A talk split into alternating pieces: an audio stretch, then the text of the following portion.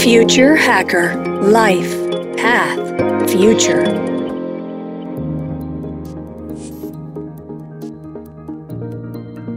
Olá pessoal, bem-vindo ao Future Hacker. Meu nome é André Chaves e temos aqui um convidado muito especial, que é o Vinícius Medeiros. Ele é publicidade de formação e estrategista por vocação. Iniciou sua carreira empreendendo, onde ele fundou uma consultoria de planejamento estratégico focada em universitários e o e-commerce de cofres, quando ainda cursava o bacharelado em propaganda e marketing na SPM. Após a graduação, ele continuou sua história como estrategista em agência de publicidade, planejando atuações de marcas nos mais diversos setores. Especializado em estratégia criativa pela Miami Ed School, ele recebeu inclusive uma importante premiação de prata do Ed Awards. E também ele é especialista em gestão estratégica e econômica de negócios pela Fundação Getúlio Vargas. Ele atua como consultor de estratégia para negócios de tecnologia e foi professor de definição estratégica de problemas no Centro de Inovação e Criatividade da SPM. E atualmente ele é mentor para profissionais que almejam pensar mais estrategicamente seu dia a dia. E também líder de marketing da WebEx da América Latina, a plataforma de colaboração da Cisco. Bem-vindo, Vinícius, ao Future Hacker. Muito obrigado, André. É um prazer fazer parte não do, não do podcast, mas desse movimento que você está puxando aí. Muito prazer de verdade. É um prazer é nosso. E a gente já teve alguns papos, né? A gente já teve algumas reuniões aí e eu falei, cara, não dá para não estar aqui nessas discussões que a gente teve. Espero que a gente esteja aí fazendo um, um projeto bem legal aí para nossa audiência. Vini, eu queria que você começasse contando assim na tua jornada e de onde surgiu essa vocação de estrategista desde o início da sua carreira. Você deve ter jogado muito War quando era pequeno, eu queria saber onde que nasceu essa vontade da parte estratégica que depois que foi exatamente o, o grande alicerce da tua carreira? Cara, eu na verdade eu tive um caminho um pouco uma, uma adolescência um pouco diferente assim, não tinha tanto hora envolvido não. Eu tive uma história muito forte com teatro. Até meus 17 anos, assim, eu, naquele sonho de adolescente, eu jurava que eu poderia ser ator profissional enfim, idas e vindas da vida. Cheguei na publicidade como uma possibilidade interessante para mim, porque a um primeiro olhar, para mim, era uma forma interessante de conectar arte e negócio. Foi assim que eu vi primeira vez, a, a, a um primeiro olhar, a publicidade. E foi ao longo da, da faculdade, na verdade, que eu cheguei nessa conclusão que essa era, era exatamente a minha vocação, assim. Eu lembro muito bem de ter uma aula de planejamento promocional que mudou minha história para sempre. Basicamente, eu ouvi aquela aula e falei, caraca, é exatamente por aí que eu quero seguir, é isso que me encanta, né?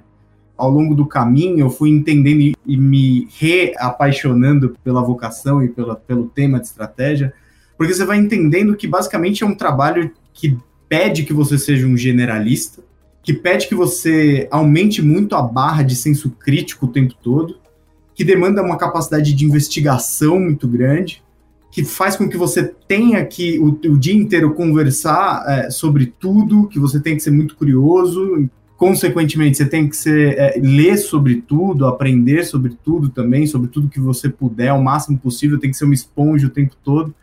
E isso se conectou muito forte comigo, né? E ao longo do, do tempo aí eu não só consumindo conteúdo, mas aí então passei a produzir, né, é, trabalhos e projetos para marcas. Trabalhei com planejamento de marcas de, e música, trabalhei com concessionárias, trabalhei com governo, trabalhei com fabricantes de automóvel, trabalhei muito com B2B, muito com B2C, trabalhei com varejo, trabalhei com um monte de startups. E aí, enfim, isso ganhou, ficou, ficou ainda mais claro na prática o quanto a gente tem que ser diverso e o quanto isso me faz bem. Muito legal, cara. Vini, deixa eu fazer uma questão já, você falando um pouco desse tema.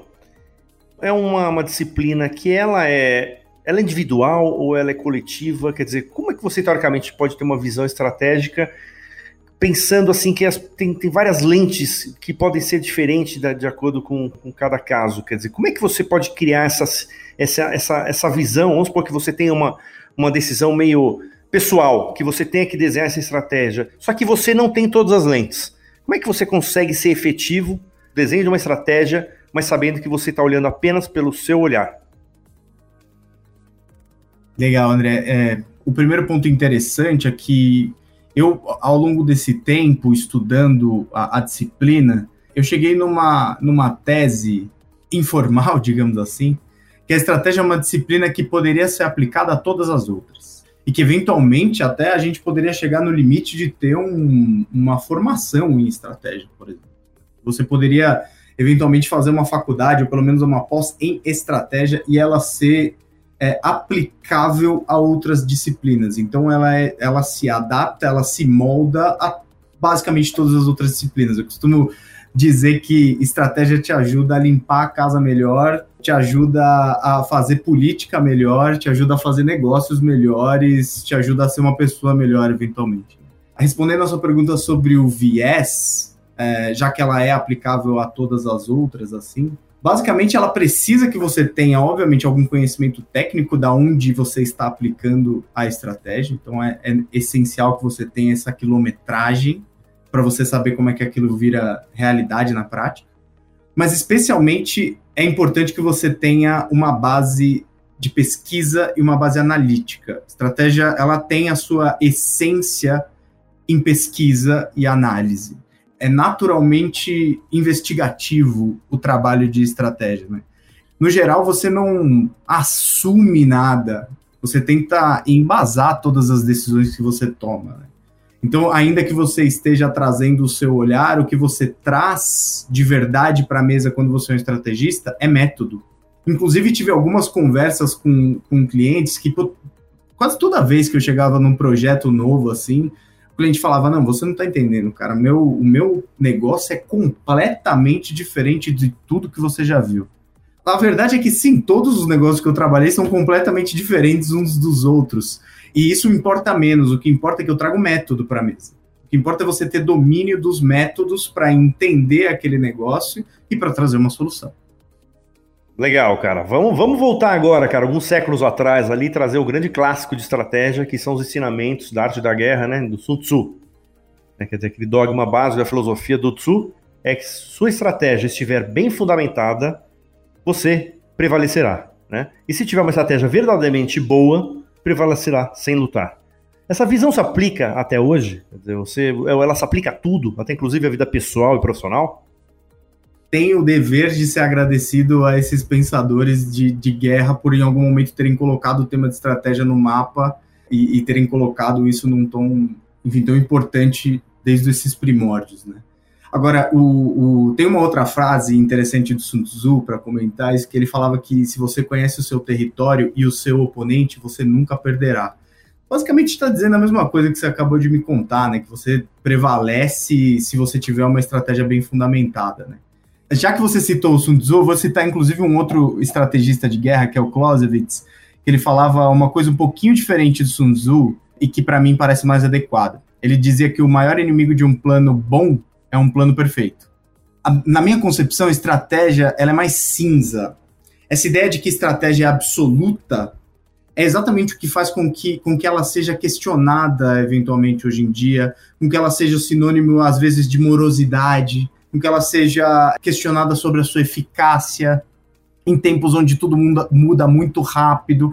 E isso, obviamente, também o fato de as pessoas serem muito mais naturalmente táticas e a sociedade em geral sempre pregar que a gente é, é, tem que agir e que é assim que as coisas se transformam, é, mas eu acho que a gente acaba falando pouco dos ônus de agir sem pensar, né?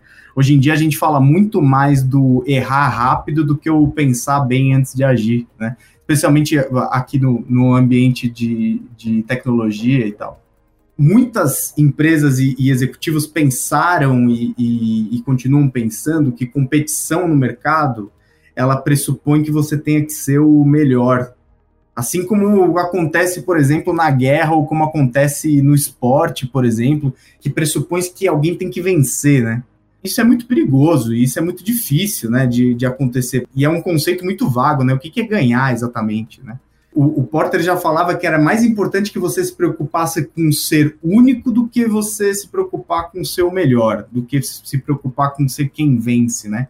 Tem um, um, um outro pensador interessante, que é o Alex Smith, ele é fundador de uma consultoria que se chama Basic Arts, é, de Londres.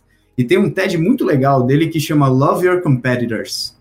E basicamente ele, ele traz um conceito de uma outra comparação com o mercado e tal, que é um conceito de seleção natural do Darwin, que muitas vezes as empresas usam isso para justificar que só sobrevive o melhor, né? E aí ele fala, cara, no, no conceito do Darwin nunca foi isso, nunca foi quem que sobrevive o melhor. Quem sobrevive é o the fittest, ou seja, o que mais se adequa a um ecossistema, né? Então é o que mais faz parte, o que melhor complementa um ecossistema mais do que o que é o que se sobressai naquele ecossistema. Você precisa necessariamente fazer parte de uma engrenagem, digamos assim, né? É, então, assim, eu não acho que esse conceito do Sun Tzu ele se aplique exatamente como ele disse. É, estratégia é ciência. Assim como a ciência, a estratégia ela caminha melhor e caminha mais quando ela encontra um não pela frente, quando ela encontra uma impossibilidade, quando ela encontra portas que devem ser fechadas. Não concordo 100% com essa afirmação para os dias de hoje, não. Legal. E agora vou, vou, trazer uma outra citação, que assim, mais ou menos 1980, entre 80 e 90, que é o Marco de Guerra, né? Quer dizer, o All Rice e o Jack Trout, né? Que falavam de. Na verdade, assim, estratégia era o conjunto de ações táticas que levavam para a estratégia. Um conceito meio assim de bottom-up. Você, e, e, com relação a esse conceito, o que, que você. Qual a sua opinião? A própria crítica do livro é que, é que geralmente a estratégia é feita por gente que não sabe do que acontece na prática. Por isso que deveria ser feito o bottom-up. Né? Por isso que a lógica deveria ser invertida. Deveria se começar pela tática, ver o que funciona, ver o que tem aderência e só depois traçar os objetivos, parcerias que fossem mais estratégicas e tal. Né? A verdade é que a tática sobrevive sem estratégia, mas estratégia ela não sobrevive sem a tática. Ou seja, você pode fazer, você pode botar em prática um monte de coisa sem necessariamente estar pensando estrategicamente, mas inevitavelmente, se você fizer uma estratégia, depois você vai ter que botar em prática. Mas acho que mais uma vez, nem ao céu nem à terra, assim. Como te disse, acho que a estratégia é mais cinza.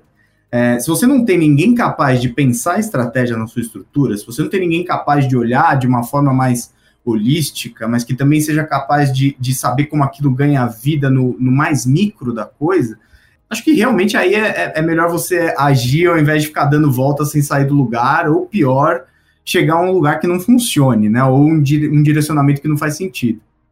Tem um, um, outro lado, que eu acho que tem uma analogia interessante. Quando eu, quando eu ia para a faculdade, eu morava na Zona Leste e estudava na Vila Mariana. Na época já estava indo de carro para a faculdade. E se eu pegasse a Radial Leste para quem conhece a cidade de São Paulo, a, a, avenida que liga o centro à Zona Leste, né, a periferia da Zona Leste, se eu pegasse ali, eu podia demorar às vezes uma hora, às vezes 30 minutos, às vezes três horas para atravessar aquele caminho. E aí eu tinha um outro caminho que eu ia atravessando por meio dos bairros, ali pelo meio do Ipiranga e tal, e que eu demorava com certeza 45 minutos. Com certeza, não importa o que acontecia, eu podia demorar um pouco mais do que no caminho da zona do caminho da radial, por exemplo, que poderia durar menos, mas por ali eu demorava 45 minutos. E isso é uma ótima analogia para o que acontece com a estratégia, porque ela é uma forma de basicamente minimizar o efeito da casualidade. É uma forma de você depender menos da sorte. Né? Então vamos colocar assim: é, você pode testar uma tática e acertar de primeira. Você pode testar uma tática e acertar só na vigésima tentativa a estratégia pode te dar uma probabilidade bem razoável de você acertar na quinta tentativa. Muito bom, cara. Eu queria fazer então, aproveitar, uma, fazer uma analogia com o mercado de startups. Publi notório que todas elas falam a mesma coisa, né? Tem que fazer os testes, os MVPs, etc. Você acha que falta estratégia para muitas startups? Elas, elas, elas se lançam muito antes de pensar no quais são as consequências, contingência, etc. Você acha que falta um pouco essa disciplina e estratégia no mercado de startups? Eu acho que falta colocar a estratégia no lugar certo, digamos assim. Vamos, ou, ou, colocar essa dinâmica de, testa, de teste e erra no lugar certo. A startup, ela naturalmente tem uma raiz de produteira. Quem, no geral, aqui, sendo, sendo obviamente leviano nessa, nessa amostragem, mas quem, no geral, cria uma startup ou cria boas ideias de produtos, é quem é desenvolvedor, quem é engenheiro, gente que vem da técnica, gente que sabe produzir o produto, né? E essa mentalidade de erra, ela é muito válida para produto. Ela de fato é muito difícil você prever algumas coisas, como que vai ser a usabilidade, como que vai ser a dinâmica daquele produto nas mãos do, de um consumidor, pensando, por exemplo, num aplicativo, sei lá. É muito difícil você prever isso antes de colocar isso para rodar. O problema é quando você traz essa dinâmica para o negócio, para decisões de mercado, para decisões de marca. Cara, um teste na marca pode ser um tiro no pé para sempre para você. Você pode fazer um errar muito feio e nunca mais conseguir recuperar. Temos alguns exemplos no mercado desse tipo de coisa, né? Tem um discurso que é bonito e que, inclusive, muitas vezes as corporações se inspiram nesse discurso da startup de testar muito e testar muito rápido. Só que eu acho que a startup também tinha alguma coisa para aprender com a corporação, de pensar mais estrategicamente e ser, enfim, ser mais crítico e, e mais consciente das decisões que toma. Perfeito. Ótimo. Pessoal, vamos aí, vamos finalizar esse primeiro episódio aqui. A gente vai ter três blocos aqui. E aí o segundo agora a gente vai entrar mais do lado de psicanálise. É, vai ser um, é um tema bem interessante aí, de um artigo, inclusive, que o Vinícius é, escreveu. Então, pessoal, logo mais aqui o segundo papo com o Vinícius Medeiros. Até logo mais. Future Hacker Life Path Future